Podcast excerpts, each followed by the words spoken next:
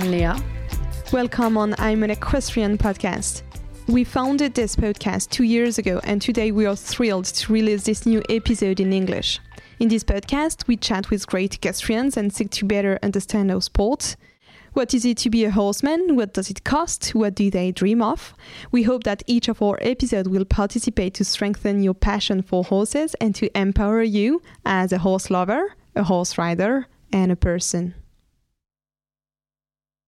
Throwback to our Wellington trip, and here is another episode that was recorded over there. This week, and for the second time in I Am an Equestrian, we do not have one guest, but two. A unique couple and duet, Beezie and John Madden, or John and Beezie Madden. This makes no difference as the two of them are profoundly interrelated. Beezie is just such an unbelievable good human being, and the horses feel that, and that has actually nothing to do with riding. Here is what John said about her during our conversation, and I feel that this is the right way of describing her sweet, caring, and passionate personality. Such qualities you will definitely hear and feel while listening to this episode. You will also learn about the journey that led them climb up the sport ladder, about the roles each of them plays in the other's career, and eventually how we happen to become one of the, if not the, best female riders of the generation. When I think of all these amazing and fascinating people we meet thanks to this podcast, I can only feel very lucky. Each one of these encounters and interviews help us grow and move forward to more passion and ambition. When we started to plan our trip to Wellington to record new episodes, the first name we wrote on our guest wish list was this one, Beezie Madden. Beezie has always been someone we have looked up to, and getting the chance to listen to this amazing rider tell her story and share her equestrian philosophy was somehow an obvious choice. I then texted someone who is one of the people I admire most in life, Brice Goguet. Brice Goguet is the founder of Voltaire Design, and my lucky professional path led me to work in his team for a couple of months. Brice made it possible for us to record this episode and then agreed to be the unique sponsor of this episode. Such an amazing combination, I believe. Voltaire Design is a sports saddle designer. Their in house team of researchers, engineers, and saddle experts are searching innovative answers to free the potential of each horse rider couple. In a world full of elegance, the French touch impulses a revolutionary dynamic.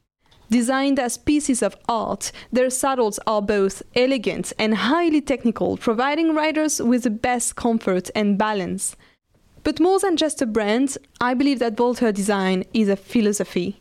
The brand identity and company organization are built on very strong values ambition, commitment, humility, team spirit, ownership, freedom. Don't these make you think of someone? Like Beezie, for instance? Beezie has been one of the first international champions to join the brand, followed by other star names like Oliver Townend. She has, ever since this very first year, faithfully been riding with Voltaire saddles. So just like Beezie Madden, just like me, ride with a Voltaire saddle and express your potential. So hello Beezie, hello John. Well, before we start, let me take some time to thank you again for being here, for accepting our invitation. Um, I know that you prefer being with your horses than in front of a microphone, so thank you very much. So, you guys met in the 80s and bought your first farm together in 1998. Is that right? First farm together? Yeah. No, sooner. Like No, we moved in 1988, I think. Yeah? yeah, That's it. Okay. Um, we so, got married in 1998. Yeah. That's right. you got married. At this time, Beezie, you were already debuting at Grand Prix level, and you're now one of the most successful American and world riders of the last decades. You have represented the United States in numerous competitions and championships. You were the first woman rider to pass the $1 million mark in earnings in show jumping. So I will not list all the titles and victories you earned in your career, but I shall take a minute to mention some of the most significant achievements you've had. 1987, you participate to your very first World Cup final in Paris. 1997, you win the USA National Championships and are awarded the Rider of the Year title. 2004 Olympic Games in Athens. You won the gold medal as part of the United States team in show jumping.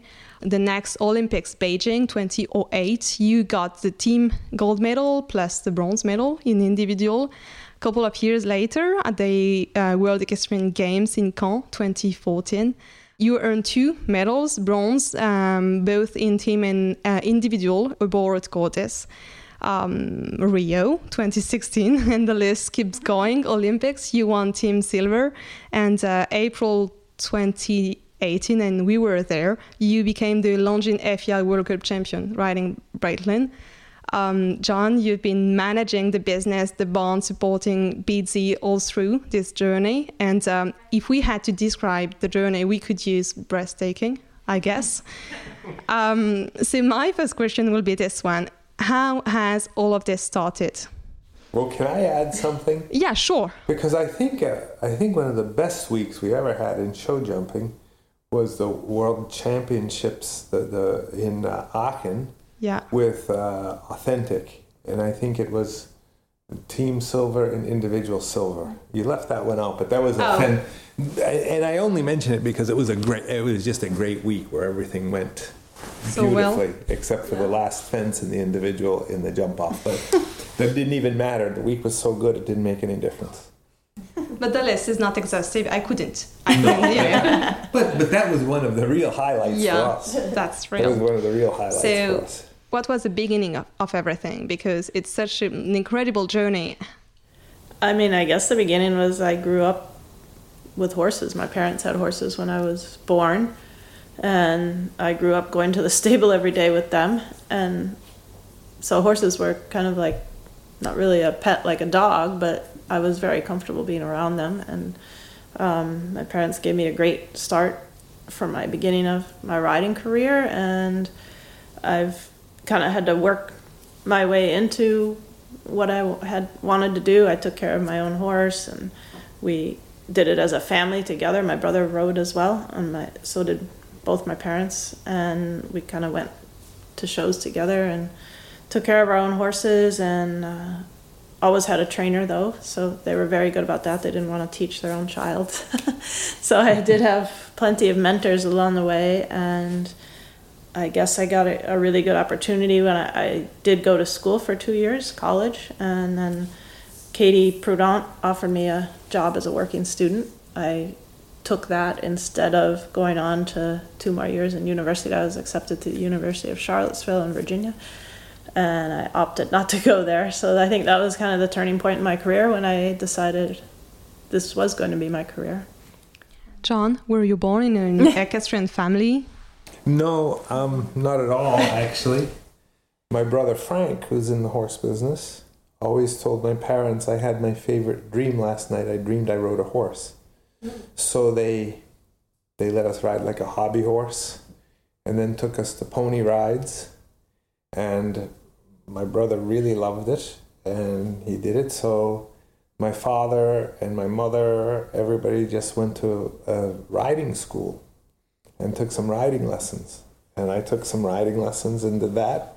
And then the, we had some little problems in the family, not, and uh, I ended up every time I needed money, I did it with horses. So that I was exposed to it, and then when I was a really little boy, I got I got paid for.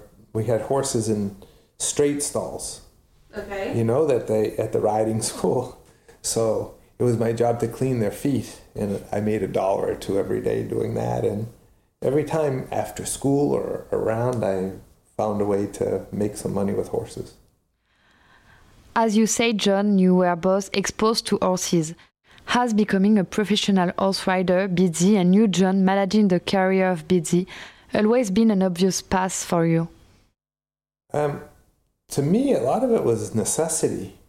So I was. Uh, I also got to start with Katie Prudent. Uh, before that, I was working as a groom uh, for different people, and then I think George Morris gave me a very good opportunity.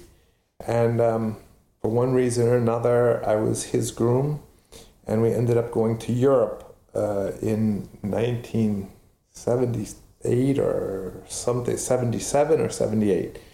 And I was George's groom, and that really exposed me to the bigger world of show jumping. Because when you grew up in the United States, don't forget the world was much bigger. And kind of the biggest thing here, the United States equestrian team was almost outside of everybody's reach because it wasn't so long. It was only in the end of the 50s, early 60s that it wasn't cavalry officers anymore, that it became civilians. And so, even that many years later, for many of us, the international show jumping was out of our realm of concept. And in those days, the biggest business in the United States was all hunters and equitation. And then some of the crazy horses did open jumpers. and then, of course, there was the United States equestrian team. So I was very lucky with the timing.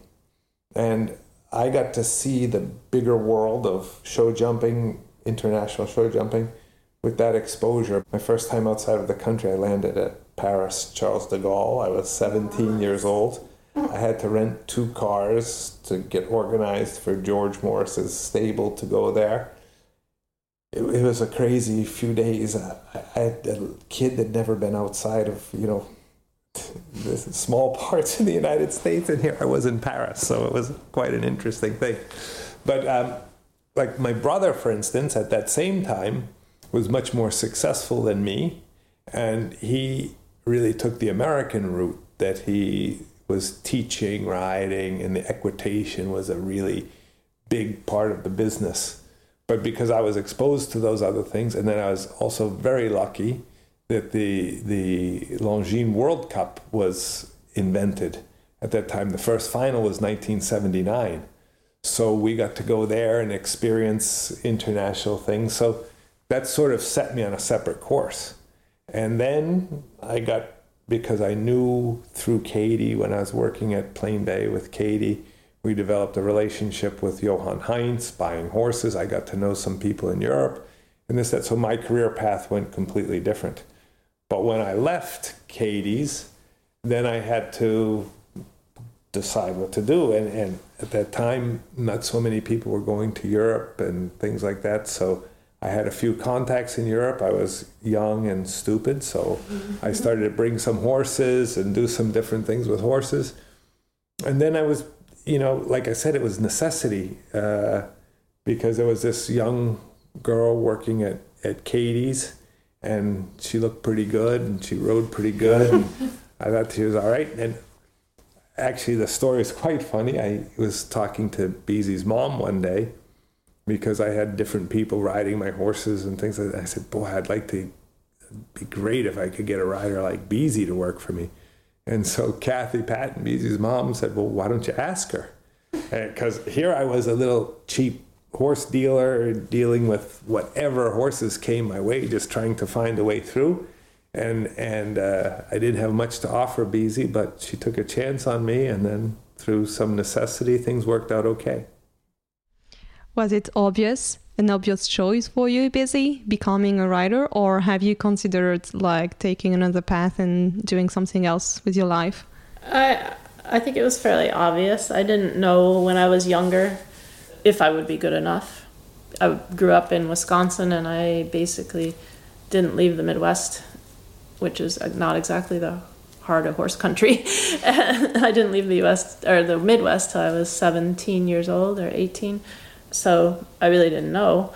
And then when I started working for Katie, she really encouraged me and gave me confidence that I had a chance to do it and kind of opened my eyes as well to the international scene of riding on the team and stuff like that because she was doing it at the time and very successful and I worked for her and was a part of part of that and so then it became obvious like because when I went, had to pick whether I was going on to two more years of school or going to work for Katie, I had no idea what my major would be if I did go on to two more years. And I did know I wanted to ride, so I think that was when it became very clear.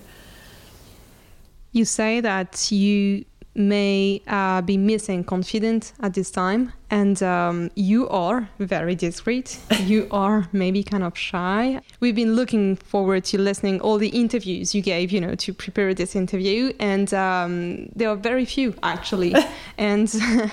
Um, we do not really know like the woman and the individual you are um, you're always outside of the scene I, I mean with the media and everything um, but you have such a personality in the ring also, also so could you both tell us a little bit about like your personality and um, as you seem very complementary to each other um, the reason why your duo operates so well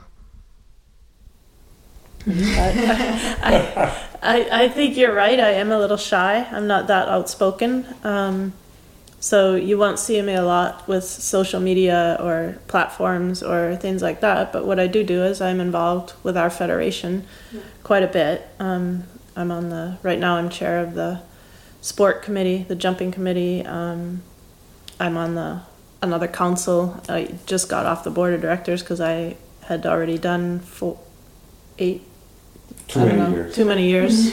served too many years. I served. I, I wasn't allowed to serve another year consecutive. I can take a year off and serve again. So, I like to do my talking or method through those ways where I think I would I will be more successful because I don't think I'm that outspoken or that good at the social media or that good at communicating other ways that I'm gonna be able to help in that way. But I think I try to get put back into the sport in in a ways that I can be successful in it.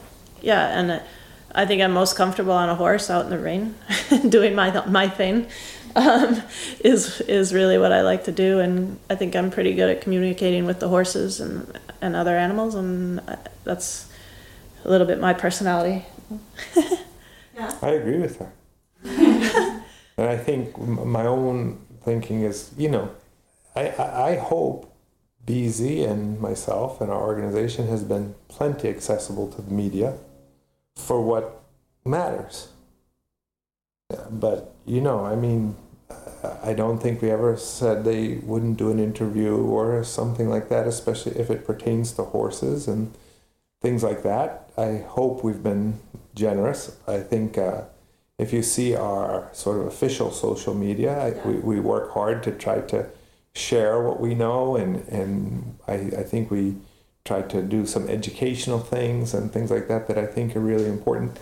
But you know, it's our private lives and everything like that are not really other people's business so much. I think that my own feeling is uh, Beezie's been she's she's had some pretty good success, and I think that maybe what's really really important is sort of defining difference or the thing that makes you know, some people say the most important thing to being a great rider is having empathy for the horse. Well, I think that's true, but I also think that Beezie's just such a unbelievably good human being that the horses feel that. And that has actually nothing to do with riding, but I believe it's true. I'm the other side. I'm the bad guy. Complimentary. Complimentary. Yes. She's the sweet on the sour. so, could you describe the way you work together? What is your role in the business and, well, in each other's life? Uh, I mean, uh, I think our roles are evolving a little bit right at the moment, but I was primarily rider and a little bit of a teacher, and John handles uh, pretty much everything else. I mean, he did does handles the financial part of it. He handles the looking for horses, which I also help with, but um, we do that we do together. that together. Yeah. Um, he does a lot of the teaching, especially at the shows. I do some at home more than at shows, and he also manages the staff. A lot of relations with the owners and sponsors, um, and we have a team behind us that help with all that as well. But um, I think now my riding is going to be not quite as involved as it has been. I'm going to mostly ride young horses and then be able to have time to help with the students and ride some of their horses as well. To, and uh, so I think that's evolving a little bit. That we're going to be sharing that a lot more now. But I think that in a nutshell.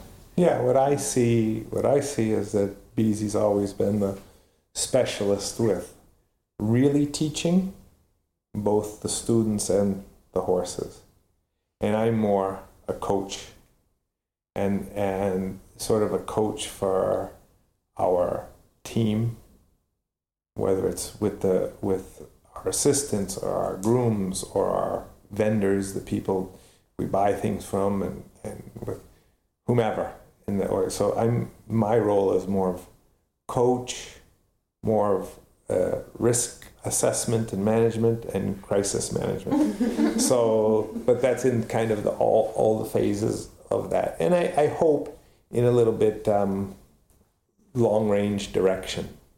So one of the things that I see talking about long range direction is I think that we can help the United States a lot by doing what we've been doing, and that's that's Beezie developing horses into into championship level horses. She's done done it incredibly successfully over the years.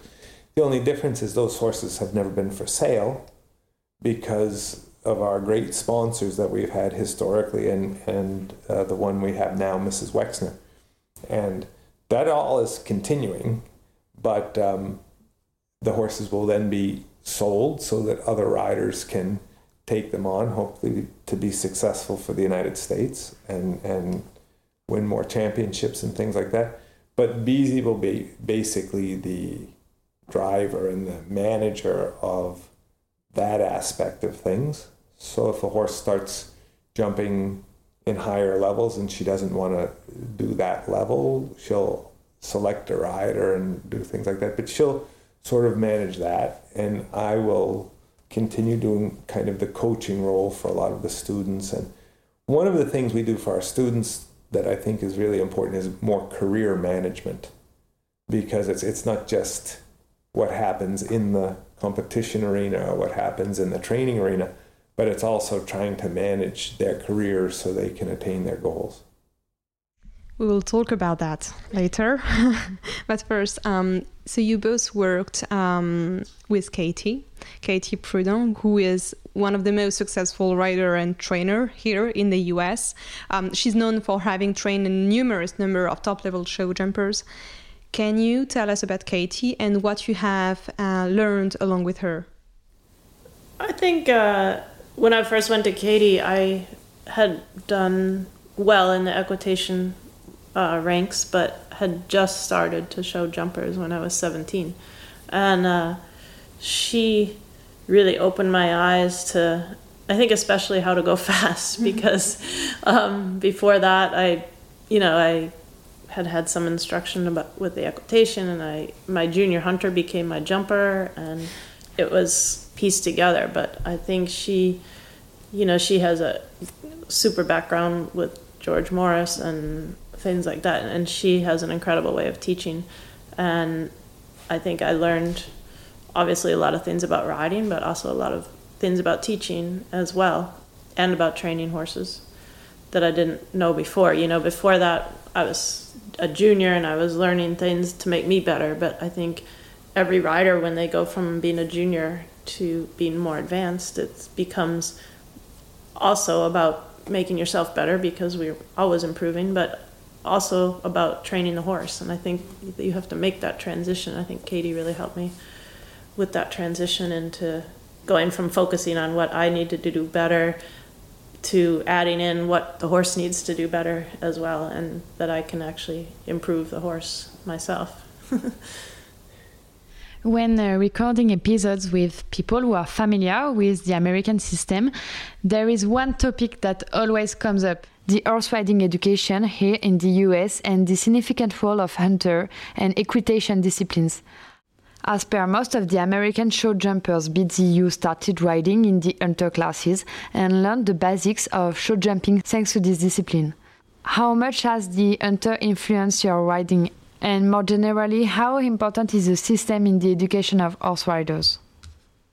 I, I think our system is is a very good one. I think it could be improved some, but um, we I think we're one of the best at taking riders that maybe aren't the most talented riders and turning them into very successful riders. I think the talented ones are going to be good in any system, really, but I think starting with the hunters generally you do you have to learn style you have to learn technique and smoothness and and importance on accuracy and things like that and i think when you start the equitation it becomes more about accuracy and more about being able to ride lines that you're going to see in a jumper or international competition and be able to do it really well and i think our system makes it so that people learn to do that well. We're already drifting towards this phase where kids are saying, I don't want to do the hunters and the equitation, I just want to do the jumpers because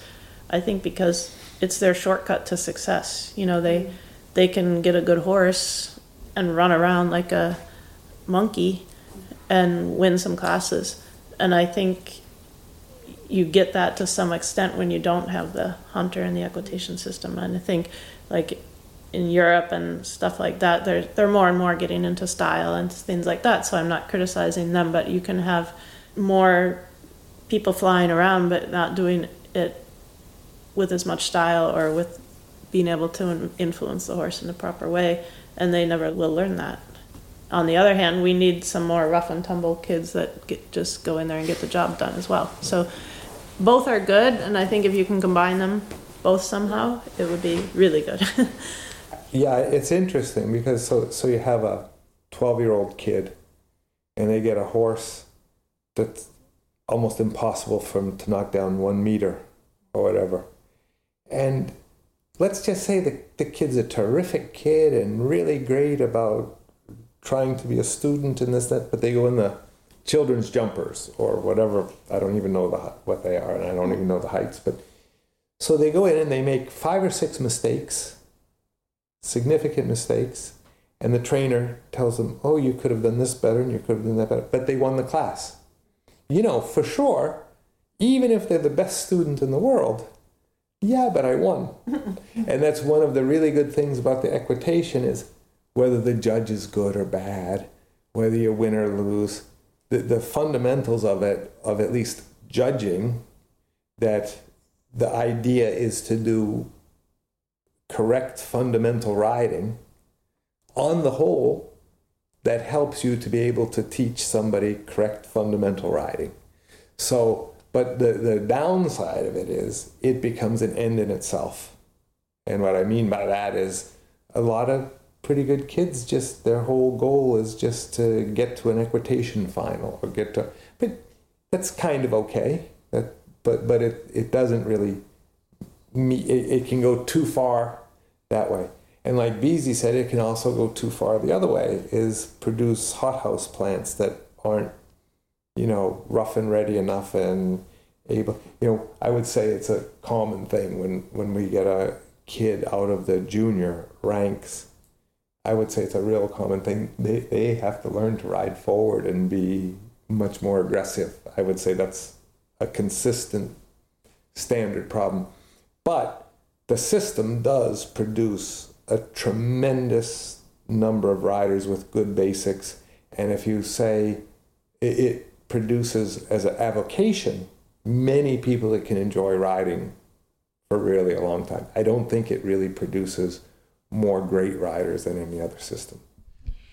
In an interview available on the FEI website, Beezie, you said for the most part it comes down to three things basic position, basic flat work and trusting the horse. So what I'd like to do is to ask you um, what does each of these mean to you, and uh, is this from Hunter that you got to learn and master those like three fundamental skills? So basic position, basic position, basic flat work, uh, and trusting the horse. So I think basic position and basic basic flat work all go together. I think it's how you with the basic position gives you the ability to influence a horse in the best possible way because especially as as a woman rider I don't have the strength of the men but if I have the correct position and learn the right methods of things, I can ride almost as strong as any other man with my leverage and basic way of influencing a horse. I think the flat work is the same. It's all about control and communication with the horse. You know, there's some disciplines in that you have kind of black and white things. You can you go where you stop. You, you know, and I think those are pretty clear. But when you have, it's almost like a conversation you're having with the horse in the ring, and I think it's all about levels of how much does the horse slow down when you pull on the mm-hmm. mouth or you don't want them to stop and they all have to just general flat work is creating that ability to have a conversation with the horse in the ring without having it be an argument it makes me think of uh, julie ulrich words do you know her yeah she yeah so in a french interview she said that basically what we have to do is to understand what the horses are thinking of every stride. Yeah. Is that it? Yeah, try to think what the horse, you know, you, you have to put yourself in the horse's head. He has a totally different point of view as you. I mean, imagine you don't know the course, you don't know anything, and this person is pointing you at this fence and that fence, and you imagine it in an indoor ring too, when there's might be five fences in front of the horse at one time, and you, you know, it has to know which which fence you're going to. So I think understanding a little how a horse thinks and the horse did not walk the course like you did the horse you know it's it's uh, he's really depending on you and having a lot of trust in you as a rider when he puts himself out there and i think in return we also have to have some trust in the horse that I, i'm not the type that will dominate a horse to the point where it has no input and i think if you can use the horse's input to help you, I think you're the most successful that way. It seems to me if I watch it, you know, we, we work on this together a little bit, and the trust is huge. But the correlation between basic flat work and basic position is kind of simple. If you think, if you've ever seen these um, rally drivers, the driver is driving and there's a navigator telling. Mm-hmm the navigator is not a backseat driver. They have a vocabulary and a communication that gives only the information that's really important. And that's what the rider has to do through their position and trusting the horse. Because if you've ever had a backseat driver, it's somebody telling you everything to do when you drive. You lose your concentration completely. And show jumping is very much a concentration sport for the horses. So the position is the vocabulary with the horse.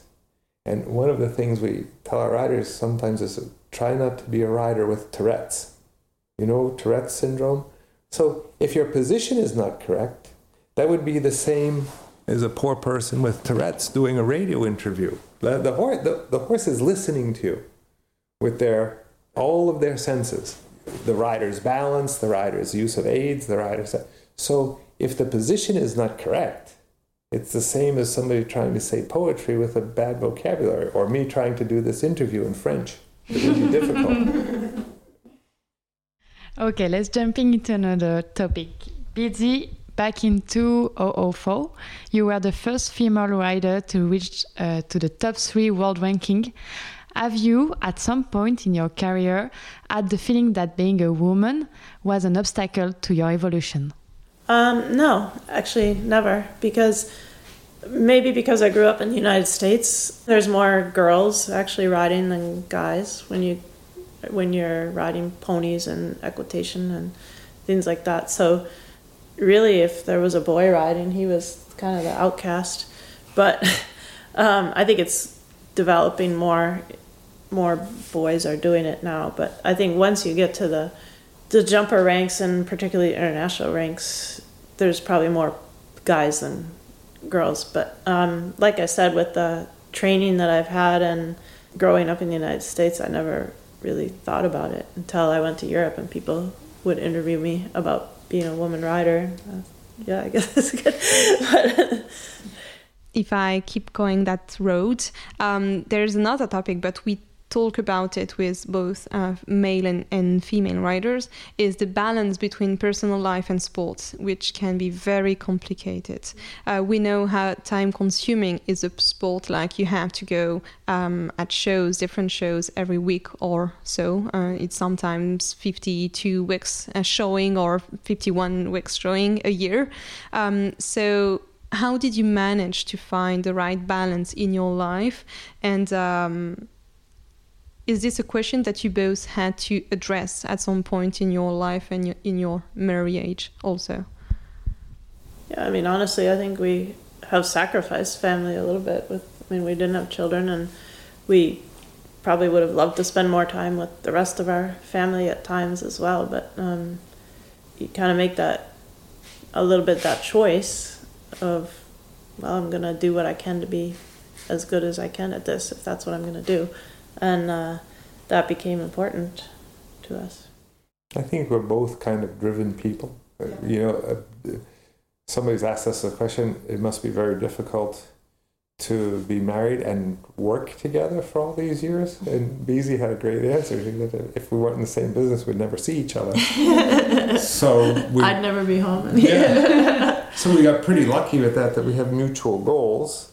And I, I'm not sure if there's anybody in the world that can say they don't have any regrets about some of the things they've, some of the decisions they've made. But we've been really lucky, and I'm not so sure you know, sometimes I don't envy people that have a lot of choices. I say sometimes to people, I would have failed at almost everything I did successfully had I had a choice because I would have given up at the wrong time.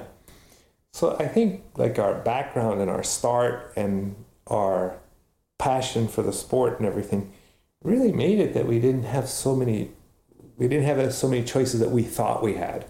Maybe outside it looked like we had choices, but for what we wanted to do, there were not a lot of choices. We just kind of kept going, trying to do the best we could, I guess. I think we put all our money that we had And, yeah. in, you know, we win a little money and we go to the next show. Yeah. there was not a lot of questions, and there still aren't. Like, you know, right now, we've had a, you know, things are not so bad, but we're just excited about going to the next thing all the time. It's not like we're saying, oh, should we plan this and do mm-hmm. that? I think we mostly follow our passion. I would like to talk about sport with you. We know how the sport changed over the last decades. Can you picture how was international show jumping when you first reached this level and how is it now? Well, I would like to kind of interject something because I think Beezie came along at a very interesting time you know, before when we started at this level, and it's a little, I started a little before Beezie because I was working for Katie and my experience with George, and I was a groom. So it was, my position was quite low, but I was exposed to a very high level of jumping.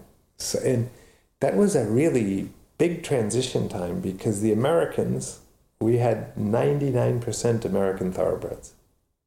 And we had a real American style of riding because we had super hot horses that had all of their own self motivation and things like that.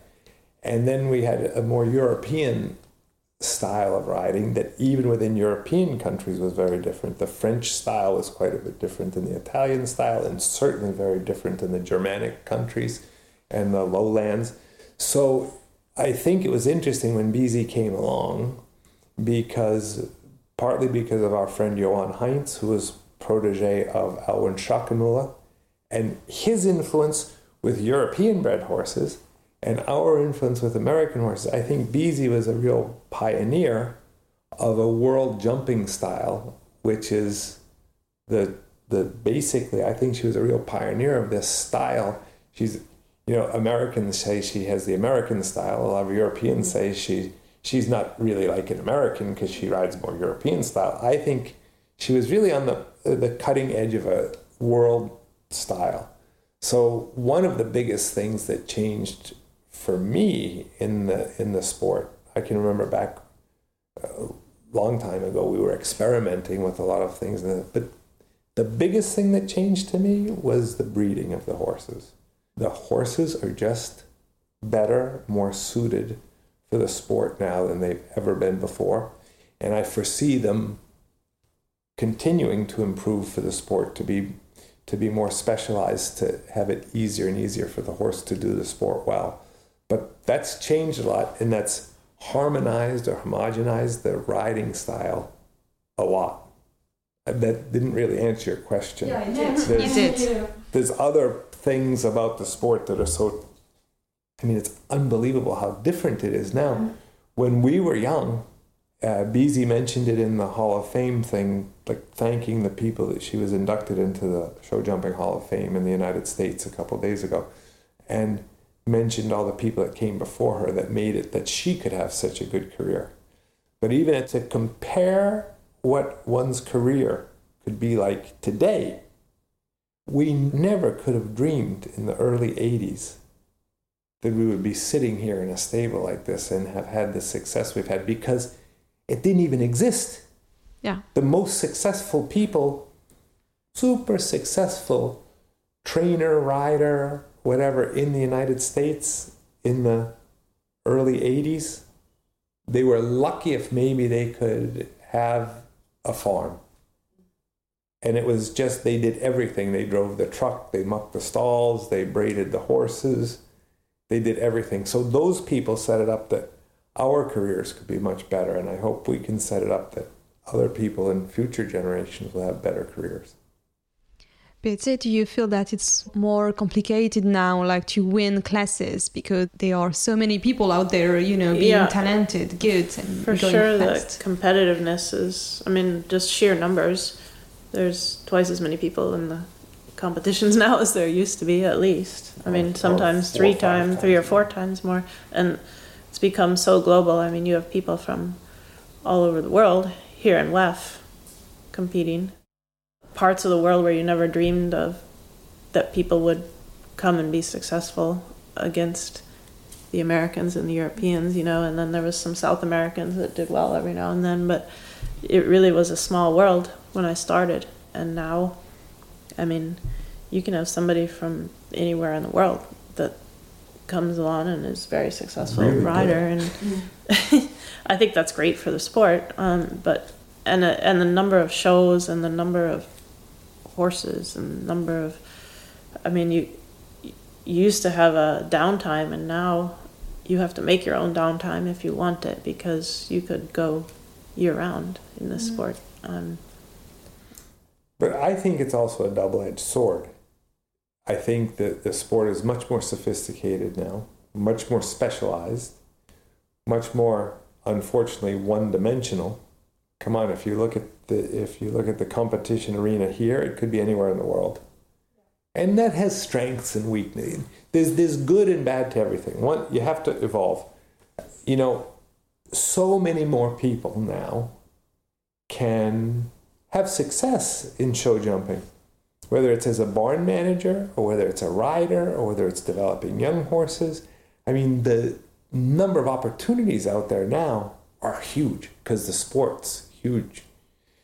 Before, you know, really a long time, there were very few people in it, but the sport didn't need many people either because it was so small. So if you couldn't really excel, you really had no chance to make a living. Then you had to go sell shoes or something. so, you know, it, it goes both ways, I think. There's, there's positives and negatives to both. And the fact is, it is, it is what it is, and it's continuing to evolve. So there's a lot more specialty things now. The, the number of competitors, the number of shows, all of that has increased tremendously one of the unfortunate things is the number of horses being bred is is not growing as fast as the market is. So we have to be really careful to try to shepherd the business through properly that it stays a very healthy sport. Last year, you decided not to go to Tokyo to preserve your horse. You declared, We all believe strongly in Garen's future as a championship horse. But now it's not the right time for him yet. We hated to let our country and teammates down today. But the only thing more important than the team is yours. We all agree that the respect of horses' integrity always guide our decision as competitors. But is it always a possible option? I think it's always an option. It's not always an easy option to take. um, I think, you know, you, again, it's generally a sacrifice. Now, for me, I thought it was very clear that if my horse wasn't ready and I wasn't ready to contribute to a team gold medal, which was our goal, that it was not the right thing to do. So it was easy, but at the time it was difficult because, particularly because it was right in the middle of the Nations Cup at Rotterdam. But um, and I think there's times when you're, you know, I we had the option still of pulling out. Had we already been in Tokyo and then been faced with the problem that he wasn't ready, well, you got to go, you know, and. so I think yes, there is an option, but you have to try to also not put yourself in the position where you don't have an option. Yeah. As well, you have to be realistic. And you know, I mean, I, I, we probably shouldn't get too much into the Olympic formats, but when you had three scores and three to count, Beezie's goal and my goal would be to go and contribute for the team, no matter what. But then you can look at the other side. If you know, if you looked at it and okay, we had four and a drop score, maybe the decision could have been harder because you can say, yes, maybe we'll contribute once and maybe we'll be the drop score once. But when you had three scores and three scores going to count no matter what, it became, in a sense, easier to put the horses good first because you're not going to risk eliminating your team with a with a big score. But that's that's getting maybe too far into into that. The real thing is, I think you, it's on a daily basis and on a hourly basis and everything else. It can be really hard, and I don't think it's fair to judge people on some of the decisions they make because it can be very personal decisions. Maybe they know things about the horse and or their situation that we don't know. So it's not really fair to to judge people on you know be a, a on what did happen or that they made a bad decision or something like that. But I think the principle that you have to go by, and I think a principle that's worked really well for us is to try to say, okay, number one, the horse. Number two, the country. Number three, everything else. And I think that's, if you can try to have that be your principle and use that to the best you can, you're not going to make all the right decisions. For sure, we've made a lot of wrong decisions. But if those can be more your guiding principles and see if you can't fulfill those as much as, as possible, I think that guides you through a lot. And, you know, this year we were in an easier position too. Be, Beezie was didn't want to go there and not go real well. She had nothing to prove, mm-hmm. right? I mean, the only reason to go is to go if you think you can win. So I think the hard part is that line between what's what's not good for the horse and what's good for the horse because at times the horse needs to get pushed through some things. What maybe it's a even as far as some soreness issues or you know just like when we get sore in the gym or something we have to push through it sometimes you don't just stop and uh, i think so that's where the fine line and the decision making gets difficult because you don't want to just be a weenie and never get the horse to where it needs to be you know so i think that's where horsemanship comes in and and the hard decision making comes in. I think my decision was not as hard last year as sometimes some sometimes it can be.